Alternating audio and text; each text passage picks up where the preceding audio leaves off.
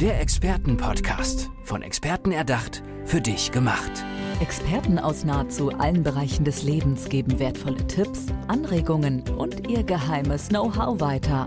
Präzise, klar und direkt anwendbar. Von A wie Affiliate bis Z wie Zeitmanagement. Der Expertenpodcast macht dein Leben leichter. Die Gesellschaft ist gespalten. Das ist ein Statement von Hubert Niedermeyer, der hier bei mir im Podcast ist. Erstmal herzlich willkommen.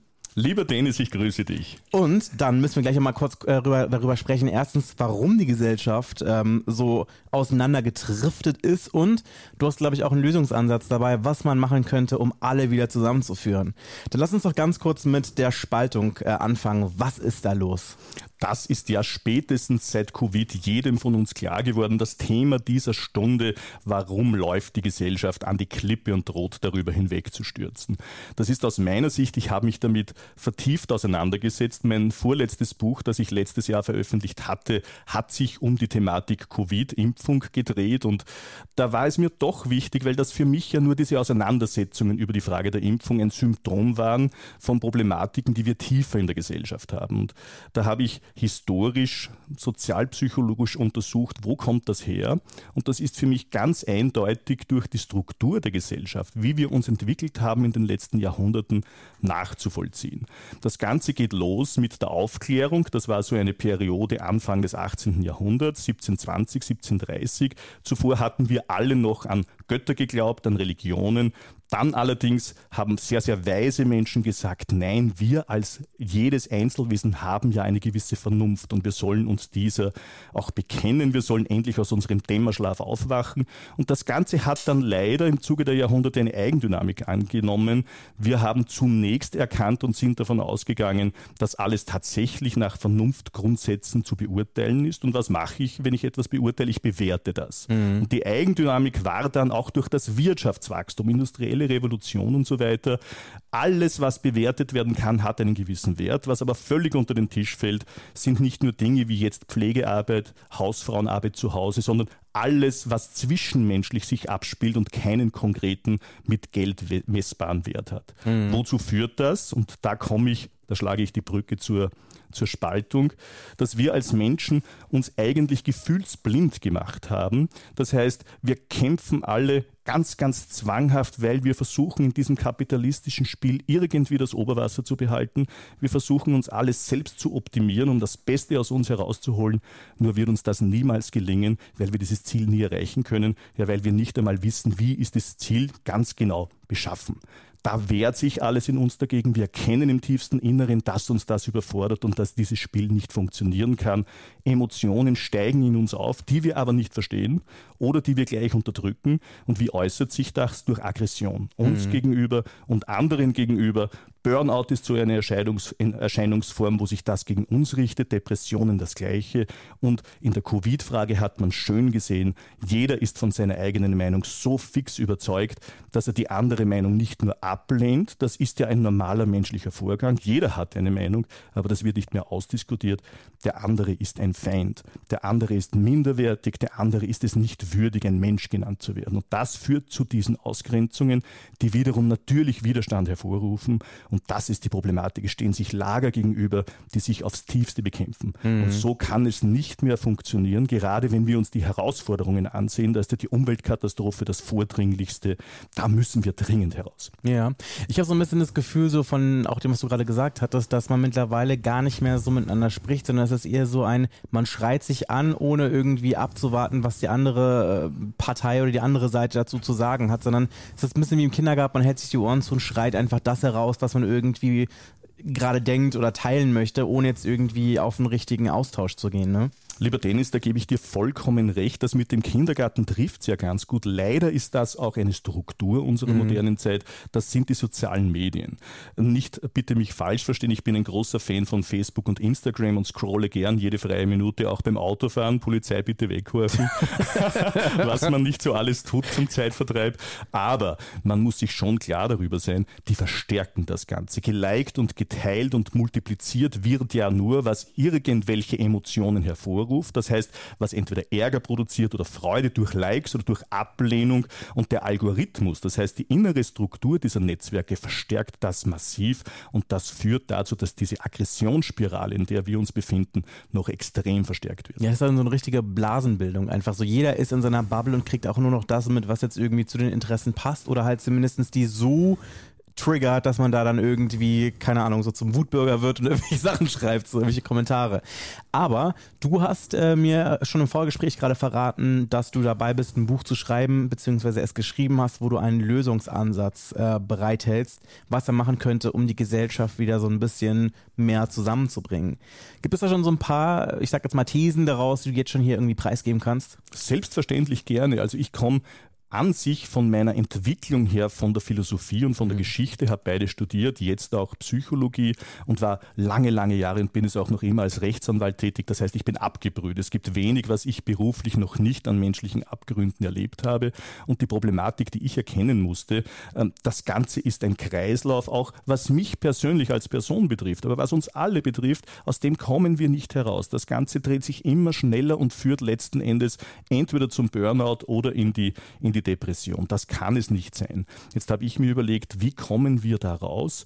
Äh, aus meiner Sicht, das Wesentlichste wird einmal sein, einzusehen, dass wir ein Problem haben. Mhm. Und einzusehen, dass es wünschenswert ist, da herauszukommen. Ich glaube, das kann man relativ einfach durch eine gewisse Bewusstseinsbildung erreichen, wobei ich gleich vorausschicken muss, ich bin ganz massiv dagegen, dass der Staat wieder Vorgaben macht, dass der Staat etwas verlangt von den Bürgern, was sie machen müssen. Mhm. Jetzt muss ich auch kurz ergänzen, in der Covid-Situation war das natürlich etwas anderes, das war eine Massenerkrankung, da haben Todesfälle und so weiter gedroht, da brauchte man gewisse Schutzmaßnahmen. Aber hier eine neue Herangehensweise in der Gesellschaft zu entwickeln, das ist nichts, was ich vorgegeben haben will, sondern das soll vom Einzelnen kommen.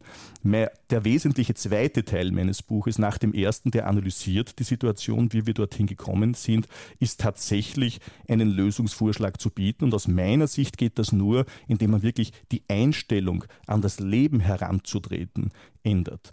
Sonst würde sich effektiv wieder nichts ändern, weil das wäre wiederum nur eine Oberflächlichkeit zu versuchen, irgendetwas anders zu präsentieren, zu handhaben und so weiter. Nein, die Einstellung muss sich ändern. Und damit wären eigentlich alle Bücher schon fertig, die wir bis jetzt kennen. Normalerweise wäre das nur mein erster Teil. Ich kritisiere und analysiere. Das ist mir zu wenig. Ich bin keiner, der jammert. Ich will Lösungen schaffen. Ich will mithelfen, Lösungen zu finden. Zweiter Teil, Schaffung einer neuen Ethik. So bezeichne ich das. Das heißt, menschlicher Umgang miteinander. Die Menschenwürde muss wieder im Zentrum stehen. Die Kommunikation muss auf Augenhöhe passieren. Damit sind dann auch schon wieder die restlichen 20 Prozent der Autorinnen und Autoren fertig. Und jetzt kommt das, was ich als Alleinstellungsmerkmal sehen würde. Wir müssen ganz klarstellen, es gibt verschiedene psychologische Modelle. Wie kann man das in die Herzen der Menschen bringen? Das heißt, dass jeder von sich aus sagt, mir ist das wichtig und ich möchte das. Von oben herab wird es nicht mehr funktionieren und das hat man aus meiner Sicht noch nicht unbedingt begriffen und da möchte ich gerne mithelfen, das in die Herzen zu bringen. Also ich höre daraus, dass es hier weniger darum geht, dass der Staat eingreift, sondern eher, dass es so eine Art ähm, Selbstentwicklung aus der Bevölkerung herausgeht, die diesen Impuls quasi folgt, dass man sagt, okay, wir haben ein Problem, dass das eingesehen wird und da dann irgendwie die Menschen aktiv für werden. Richtig? Völlig richtig zusammengefasst, dass der Staat ja nicht immer funktioniert, haben wir ja leider in der Covid-Krise nur zur Genüge gesehen. Ich komme aus Österreich und ich weiß hier, dass man etwa ein Instrument wie die Impfpflicht, aber sowas von völlig versiebt hat. Kurz zur Erklärung. Man kann ja dazu stehen, wie immer man will, ob das Sinn macht oder nicht. Ich habe ein Buch geschrieben für die Impfpflicht und mich dafür ausgesprochen, wie das dann aber gemacht wurde. Man hat gesagt, man schafft eine Impfpflicht, hat aber gleichzeitig gesagt, wer sich nicht daran hält, wird in Wahrheit nicht bestraft und braucht keine Konsequenzen zu fürchten. Und nach einem Monat wurde die Impfpflicht wieder abgeschafft. Ja. Dass das natürlich Vertrauen zerstört. Das war in Deutschland beileibe nicht so der Fall, aber auch hier gab es Maskenskandale mit Deals und dergleichen. Dass das Vertrauen zerstört, ist völlig klar. So kann es nicht mehr funktionieren. Ich bin fix davon überzeugt, wenn wir, wenn wir als Menschheit auch in Zukunft gut bestehen wollen und funktionieren als Gesellschaft, dann muss das von unten kommen. Mhm.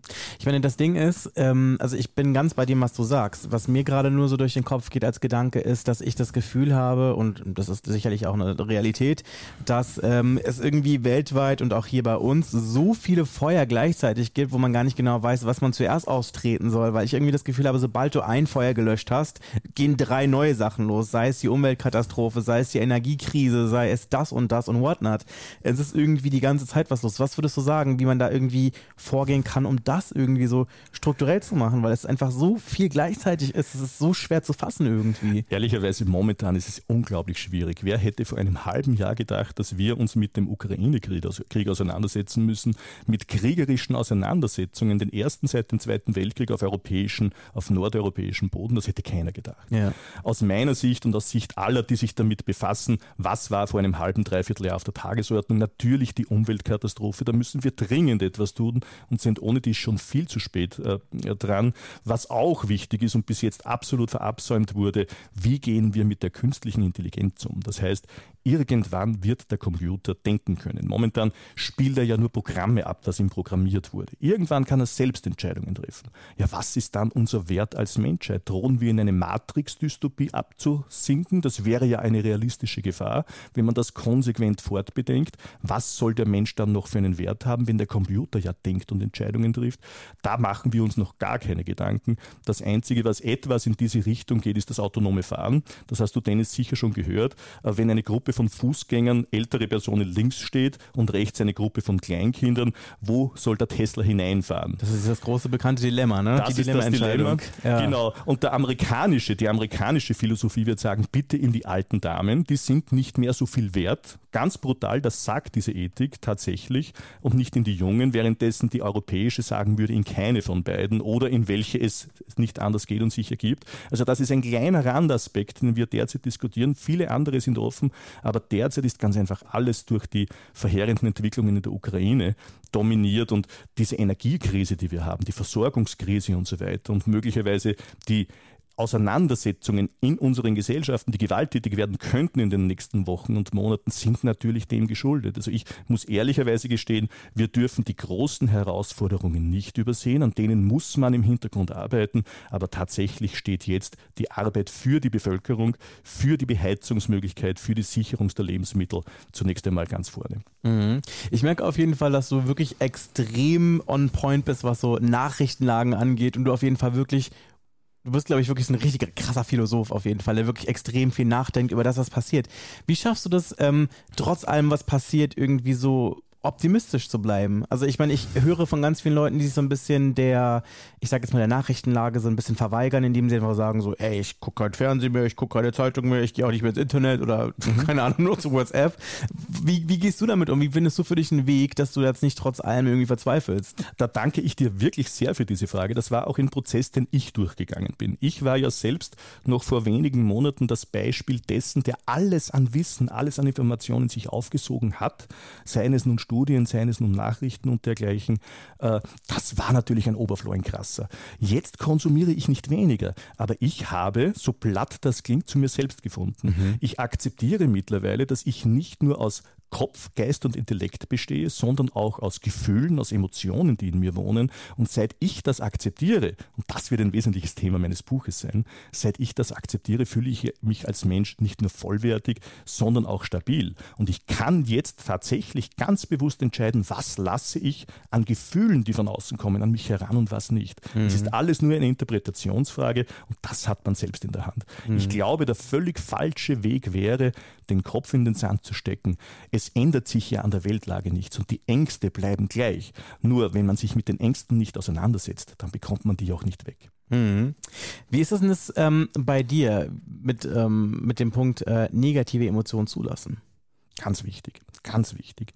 Ich habe für mich aufgearbeitet, dass ich dass in mir sehr viele Ängste getobt haben und auch noch immer toben, sehr viel Abwertung, sehr viel Gefühl der Unzulänglichkeit. Das würde keiner glauben, der mich als harten, abgebrühten Prozessanwalt kennt, der ich immer war und auch noch immer bin. Ja. Aber das ist eine Rolle. Äh, ich, ich bin ganz einfach bestrebt und habe das gelernt im Laufe der Zeit, sich nicht von einer Rolle so vereinnahmen zu lassen, dass man nur mehr die Rolle ist.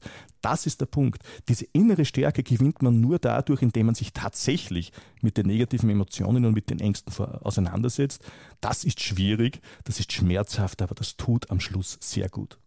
Wenn man nicht googelt, Hubert, dann äh, findet man ähm, das Hashtag Welterklärer. Warst du schon immer so? das gefällt mir. Ja, ich war schon immer so.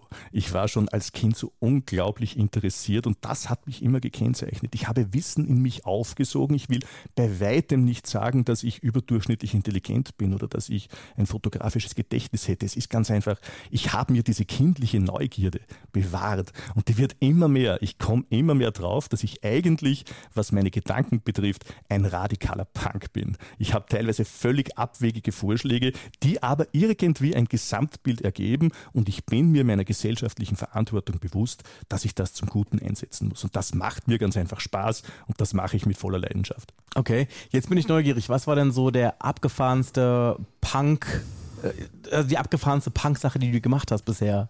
Also die, die du nicht nur gedacht hast, sondern wirklich auch gemacht hast, wo du gesagt hast, okay, Leben am Limit die ich gemacht habe, Leben am Limit, das ist jetzt schwer, äh, auf diese spontane Frage absolut richtig zu antworten. Ich würde sagen, ich hatte vor einigen Jahren, ich bin ja immer extrem, ich koste mhm. alle Extreme auf. Jetzt bin ich etwas milder, die Altersmilde. vor einigen Jahren mit dem Wakeboard-Sport begonnen. Ja. Kennst du Wakeboarden? ist so was ähnliches wie Skateboarden, das oder? Ist mit diesen, auf ne? dem Wasser. Genau, du so, fährst ja. auf mhm. dem Wasser und lässt dich entweder von einem Boot oder einem Lift ziehen über die Wasseroberfläche, üblicherweise so mit 40 km/h. Und ich habe das begonnen schon mit über 40 Jahren. Okay. Äh, war mein ganzes Leben sportlich, aber das ist natürlich ein völlig neues Erlebnis. Du machst extrem rasch Fortschritte. Du kannst nach zwei, drei Monaten schon springen, über Hindernisse fahren und so weiter. Aber das ist ein schmerzhafter Sport, weil ich das dich, wollte ich gerade sagen. Es ne? knallt dich am Anfang immer auf die Wasseroberfläche. Und bei mir ist es so, ich habe relativ leicht reißbare Lungenblutgefäße. Und wenn es mich so richtig hingeknallt hat, was eigentlich jedes Mal bei jeder Fahrt drei, viermal passiert ist, dann hat es so richtig begonnen zu bluten. Und das ist mir vier, fünf Mal passiert. Also ich habe da Blut gespuckt, einen halben Liter und so weiter, musste ins Krankenhaus und wollte aber dann sofort wieder weiterfahren. Okay, wow. Und da war ich dermaßen manisch und hineingesteigert in diesen Sport. Ich weiß nicht, wie viele Gehirnerschütterungen, Prellungen und so weiter ich hatte. Ich habe einmal geglaubt, ich habe mir die Hüfte gebrochen und mir ist im Krankenhaus gesagt worden, ja, wenn es hoch hergeht, sechs Monate möglicherweise liegen, ja. damit sich das beruhigt. Und ich bin zwei Tage mit den Krücken gegangen und am dritten habe ich wieder gearbeitet, ganz normal. Also okay, wow. Das war relativ extrem. Aber das war ich und das macht, das hat mir Spaß gemacht. Das würde ich jetzt nicht mehr so handhaben, aber das war ziemlich eine Punk-Attitüde. Okay, das hört sich definitiv danach an. Wir müssen aber noch ganz kurz schnell über dein Buch sprechen, das kommt. Gibt es schon einen Titel, den du uns hier verraten kannst? Der Arbeitstitel ist Wir. Äh, ich weiß nicht, ob es der endgültige sein wird. Da hat der Verlag ein sehr gewichtiges Wort mitzureden, aber der gefällt mir ganz gut. Okay. Ähm, wie kann man dich finden, Hubert?